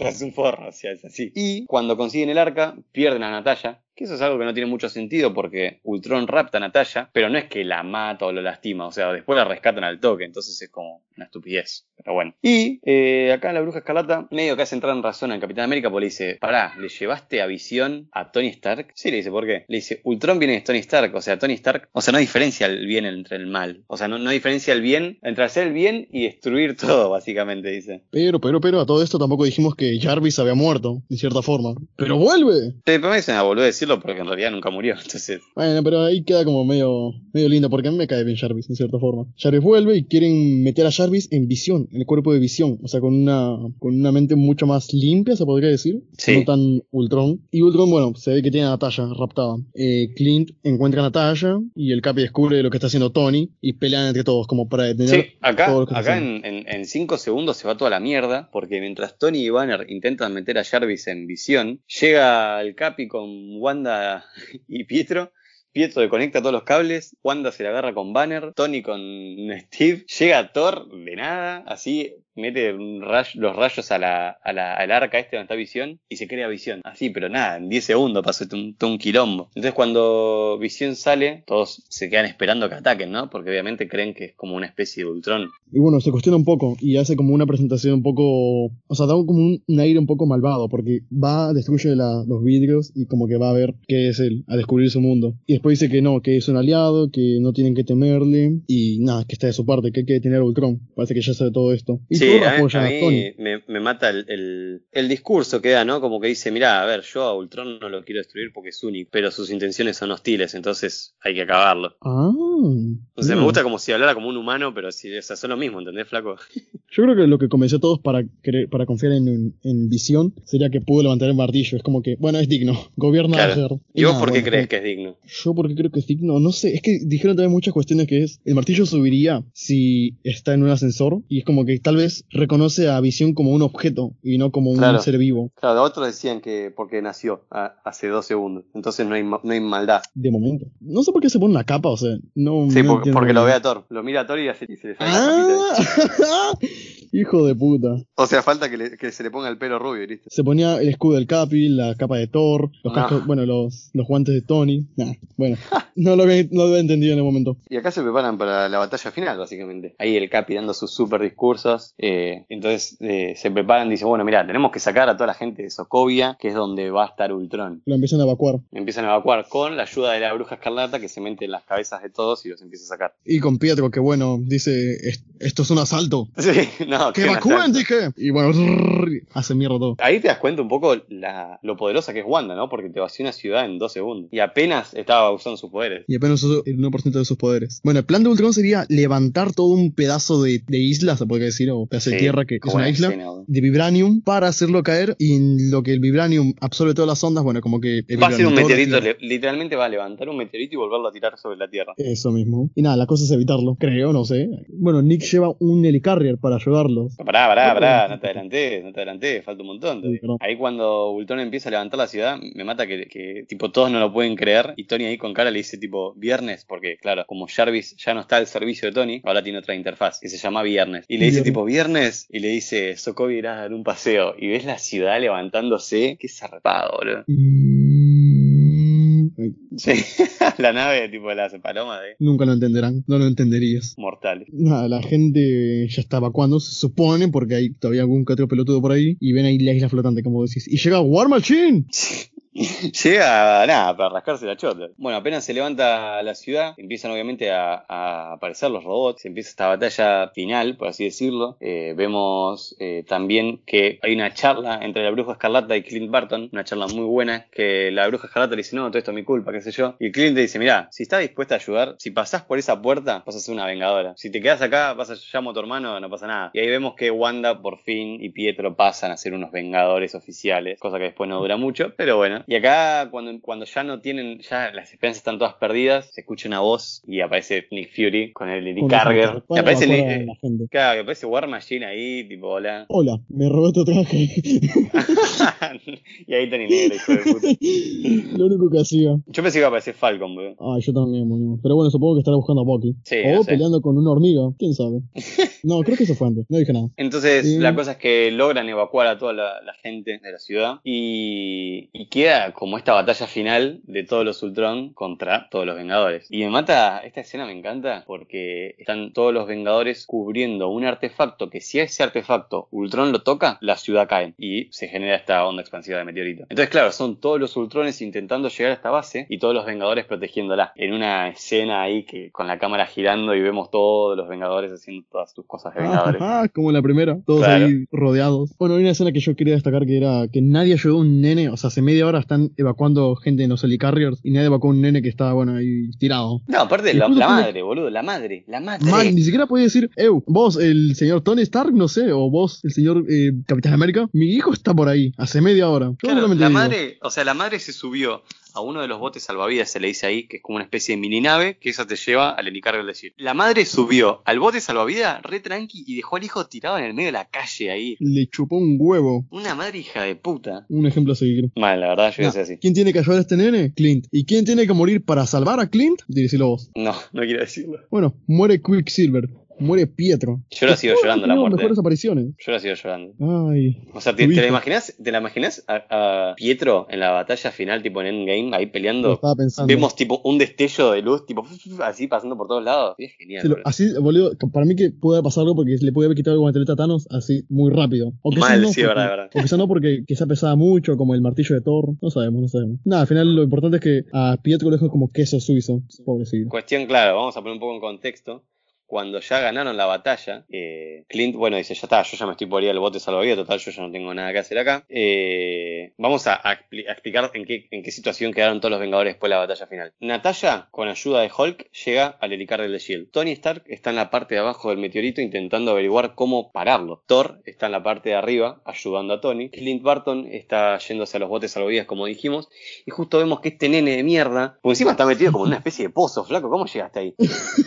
o sea, eso Aparte se olvidó todas las explosiones de todos los robots y todos los rayos y los rayos claro, láser. Vemos que está el nene ahí y cuando Clint va a ayudar, vemos que Ultron, muy mal herido, logra subirse a un Quinjet, que es una de esas naves de los Vengadores, y va disparando para todos lados. Y qué digo que justo estaba Clint Barton en el medio, y Clint dice, justo, ya fue. Justo, justo. Se ve una, una, un destello de luz y Pietro muere, porque se puso en el medio, o sea, puso un auto de escudo y él no llegó a meterse en el auto. O sea, es tan rápido, pero no llegó a meterse atrás del auto también. Y y Pietro muere. Ay, lo dijo. Dijo, ah. dijo, Lord Baldomero. Hay un momentazo que es cuando Ultron está afuera y está Tony disparándole los rayos. Thor está disparándole los rayos, eso de trueno. Y está Visión disparándole con el, los láseres de la gema. El rayo láser, no, no me acuerdo. El rayo láser, que empiezan a derretir la armadura de Ultron, que es muy bueno. Y, y Hulk viene de atrás y le da el golpe final. Obviamente Ultron tiene un corazón porque creo que ahí se ve en las peleas que le sacan el corazón. No me recuerdo lo sí, que sí, lo saca sí. Wanda. Porque cuando Wanda ve que el hermano muere. Lo siente, lo siente. Sí, como que tiene sí, sí, conexión o algo así. se enoja muchísimo, imagínate, al hermano. Y claro, entonces cuando va a buscar a este Ultron malherido, Wanda le dice, tipo, hijo de puta, solete, fili de puta. mi hermano. Claro, encima Ultron le dice como que esto no tendría que haber sido así. O sea, juntos lo dicen vencidos. Y, y Wanda como que le saca un co- el corazón a Ultron. O sea, el robot tenía corazón que... Y le dice como que esto es lo que yo sentí. Y le arranca el corazón ahí. No sé, o sea, no, no tiene mucho sentido, pero bueno, está buena la escena. Si fuese humano te lo dejaría pasar. No, yo no noté mucho más. Yo lo último que noté es un momentazo que sí me gustó, que es cuando creo que Falcon eh, dice, pero tenemos nuevos reclutas o algo así. Y aparece Visión, War Machine, Falcon. Sí, pero para, para, para, eso No, dice- no lo dice Falcon, no lo dice Falcon. Cuestión Mm, que Hulk logra subirse ese Quinjet donde estaba Ultron y, Thor, y Hulk se va, se va muy lejos, nadie sabe a dónde, pero Hulk se va. O sea, Pero, o Hulk se va cansado. ya- sí, ya se se, va va, se va lugar, ¿no? al espacio, o sea, se va Boludo, no sabía que esas naves Quinjet volaban hasta el espacio. Yo pensé que eran solamente para tierra. No, no, se ve que ah, se lo sacaron un poco de la manga, ¿no? Pero bueno. Eh, ¿Ah? Cuestión que Hulk está cansado después de lo que vio, que hizo. Entonces ya no quiere estar más cerca de la gente. Porque en esta película mucho se, se habla, ¿viste? Eso de Banner que está cansado. Dice, pará, yo soy una amenaza para todos. Entonces, bueno, se va lejos. Eh, Va. Entonces logran destruir esta super, este super meteorito. Eh, Visión rescata a Wanda, que ya ahí medio como que se ve esa chispa que se va a desarrollar más adelante. Medio rara esa chispa igual. Sí, no sé, o sea. Muy mecafílico. Yo la, yo la banco. Mm, más o menos. Mejor, mejor que, que Scarlett Johansson. Bueno, Natalia. Por Con Hulk. sí. por Capi. Y por Tony. Y por todos, güey. Y por Clint. Porque también parecía algo ahí. No sé, eran los únicos dos sin poderes. Mal, yo para mí tenía algo y después salió Clint ahí con la familia y fue como. mm, Natalia. También era existe. más cornuda, pobre. Y es shipeable. Tipo, es un shipeo muy flexible. Acá viene uno de los últimos, para mí, muy buenos momentos, que es que cuando Visión va con el último Ultron que queda en pie, y no sé si te acordás de esa escena. Sí, sí, sí. Que salen. Que te hecho mierda. Y le dice. Claro, y, esa charla, toda esa charla es hermosa, porque Visión le dice, dice, sos el último, le dice. Y Ultron le dice, vos tenías que haber sido el último. Y Ultron le dice, los humanos están condenados. Y ahí Visión dice, sí, lo sé, pero hay algo que vos no viste, le dice, y es que en sus errores hay belleza. Oh, amigo, y ¡pum! Se acaba. Bueno, la pelea. y, le dice, y, Ultron le dice, sos tan ingenuo, y ahí Visión le tiras, puede ser, le dice, es que nací ayer. Y ahí le, le tira el rayo y lo destroza. O sea, es muy triste, boludo, es como que... Muere Ultron. Y bueno, después de esto cada uno para su casa, Thor para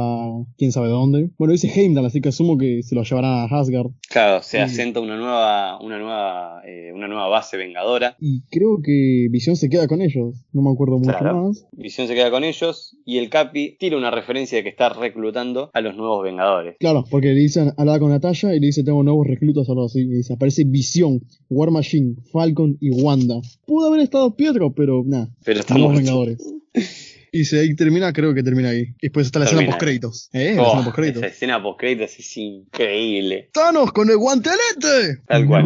así nos dejan. Y creo que hablamos mucho de esta película, ¿no? Más de lo que. Sí, sí. Esperaba. Y ya la última película de esta fase. Sí, sí, ya esta película la última película de esta fase que nos queda es Ant-Man. Ant-Man. Che, David, antes de empezar a hablar de Ant-Man, hagamos la corta, boludo, pues llevamos como dos horas de podcast. Boludo, esto lo tenemos que hacer en otro. O sea, este es otro podcast.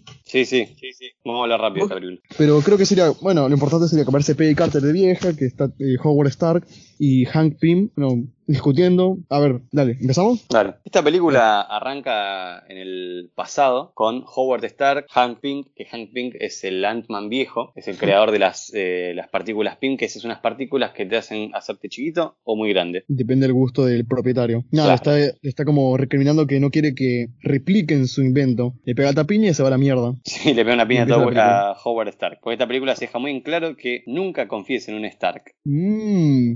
Scott Lang está en prisión bueno, aparentemente sale de prisión, es un chorro profesional que quiere empezar una vida mucho más productiva, ya no quiere estar en el negocio de robar, y su amigo, que es mexicano, hay que decirlo, le dice que, no, que hay un si negocio. Es mexicano, si, es mexicana, porque chorro. Marvel metiendo referencias de tiempos inmemorables. Nada, la cosa es que quiere trabajar de qué de heladero, al final no lo consigue porque lo reconocen como un chorro, lo mandan a la mierda, quiere visitar a su hija, pero no es bien recibido en su casa, ni por su esposa, por su hija sí, pero no por el nuevo novio de su esposa. La puta madre. Bueno, básicamente esta película eh, no es que aporte mucho a, la fase. Sí, las, las, las 2, pero esta lo único que hace es contarte un poco la historia de Hank Pym, de Hank Pym no, de Scott, Lang, ahí va, que es el nuevo Ant-Man, eh, y la verdad que no hay mucho para hablar de esta película, sinceramente. Lo único que al final. Es una película de introducción, como la primera fase. Claro, sinceramente vas a decir, eh, pero te estás saltando una hora y media de película. Pero fuera de jodas, como que no, no hay mucho. Es introducción. Scott Lang básicamente eh, muestra su evolución de cómo quiere ser mejor persona. Entra a robar una casa, quién sabe por qué, bueno, somos por la frustración. Cuando entra a robar la casa, se ve que el propietario de la casa quería que se lo robase a propósito porque es el Hank Pink y le roba el traje. No hay nada, porque tiene que robar supuestamente plata, pero no hay nada ahí. Hay solamente un Solo un traje se lo lleva y ve que el traje te hace chiquito comienza a tener, bueno, empiezan a contactar con él, hablan con Hank, se contactan, quiere que un pelado malvado no haga más trajes como estos.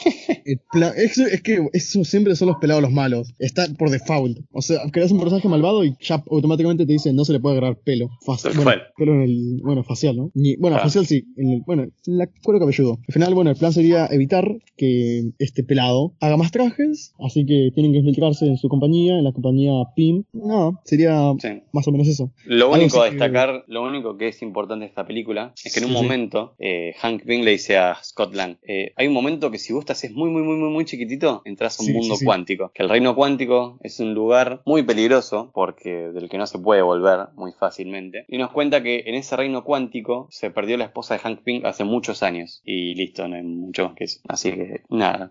Después la película es, es todo entrenamiento de cómo usar el traje, pelea con el jefe final, que es está buena porque es un poco, o sea, toda la pelea pasa en miniatura en el cuarto de una nena chiquita, pero no hay mucho que, se pueda decir como, ah, no, la gran película de la fase 2. Listo, hice ya todo un resumen de toda la, de toda la película. Así que eh, si querés, ya saltamos a los puntajes, curiosidades y terminamos. Así que bueno, nada, pasamos a la sección. Para, para, para, para, para, para, para, para, para. La escena post créditos, carajo. Hay dos escenas postcréditos en esta película. Hank tiene un traje de avispa para Hope, su hija, y se ve que quiere que lo use. Pero esa es la primera. Y la segunda escena postcréditos es Falcon con Bucky diciéndole al Capi que, que ¿a quién se lo llevamos? ¿A Tony? No, conozco a alguien más. Y chun chun. Y acá terminamos la fase 2 y entramos a la sección de curiosidades. Tal cual. Ah, pues no dijimos, pero en la película hay un mini cameo de, de, Falcon, que no es la gran cosa, pero bueno, está bueno porque gracias a Falcon después lo van a reclutar. Sí, como que quiere reclutar a este hombre hormiga, al que no sabes que se llama hombre hormiga. Y acá entramos en la sección Curiosidades. Tira la primera curiosidad, David, por favor. Ah, una curiosidad. ¿Sabían que se llama Ant-Man porque Ant en inglés es hormiga y Man es hombre? Ah, flipado. Muy buena curiosidad, muy buena curiosidad. ¿Sabes que se llama Winter? No, ya está paro.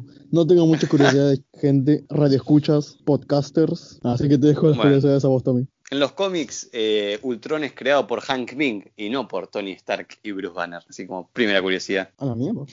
Hay una curiosidad que en Iron Man 3, viste, el, cuando el avión explota y saltan todos los, civiles, por así decirlo, todas las víctimas, ah, eh, se hicieron más de 360, de más de 360, 360 saltos para lograr. Eh, en Iron Man 3, eh, en Iron Man 3 hay una curiosidad que es que cuando el avión explota y vuela toda la gente, se hicieron más de 360 saltos para poder lograr esa escena, con ayuda de Red Bull y todo. muy buenos a todos, guapísimo. No, espera. muy buenos a todos. No, no. muy buenos a todos. Así, bueno. Hay otra en Thor de Dark World aparece, hay una parte donde aparece una criatura hecha de piedras, es un croniano, que más adelante en Thor Ragnarok se conoce otro croniano que es Korg, o sea que es la misma raza. Ah, sí, sí, sí. ¿Y chiquito cómo se llama? Ah, Mick. ¿Cómo, cómo, cómo? Mick. Mick.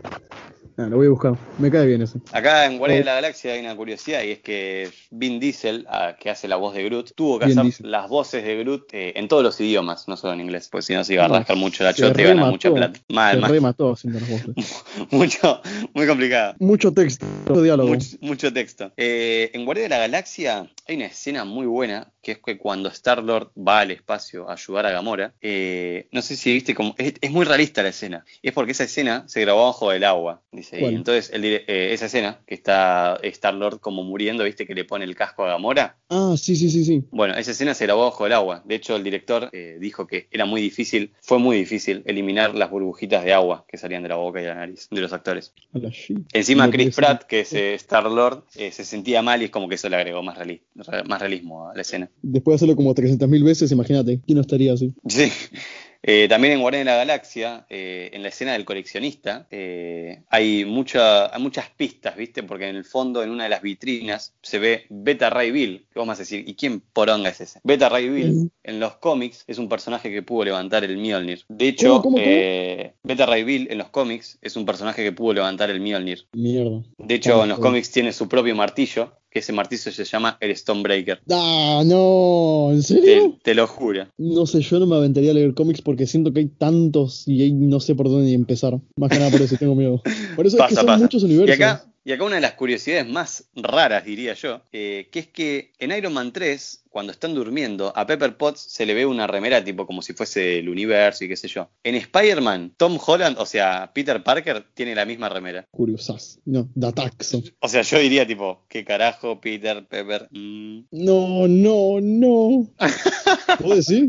Ahora que ya estás no, no, no, sé, chabón. Ah, no sé. yo creo que aplicaría la de. O sea, ¿por qué usarían la misma remera? O sea, sé que es pero. Y quién sabe, pero yo creo que sería mejor que Peter aplicase la de santiagueño y se quede con su tío. Así que bueno, te, vamos, ¿te parece si vamos dejando por acá? Vamos dejando por acá. Tommy, ¿por dónde te encontramos? Ahí me encuentran como Tomás Sauvaje en Instagram. ¿A vos? A mí no me encuentran en ningún lugar. El podcast lo encuentran en Instagram como acá de paso. Si quieren, vayan a, no sé, escríbanos por privado a ver qué mierda no. Puten, no, si quieren, digan, este podcast es una mierda, este podcast es buenísimo. Queremos saber la opinión, así que nada. Apareció un mensaje de tu tía ahí. Mandale un saludo a tu mamá. guapo.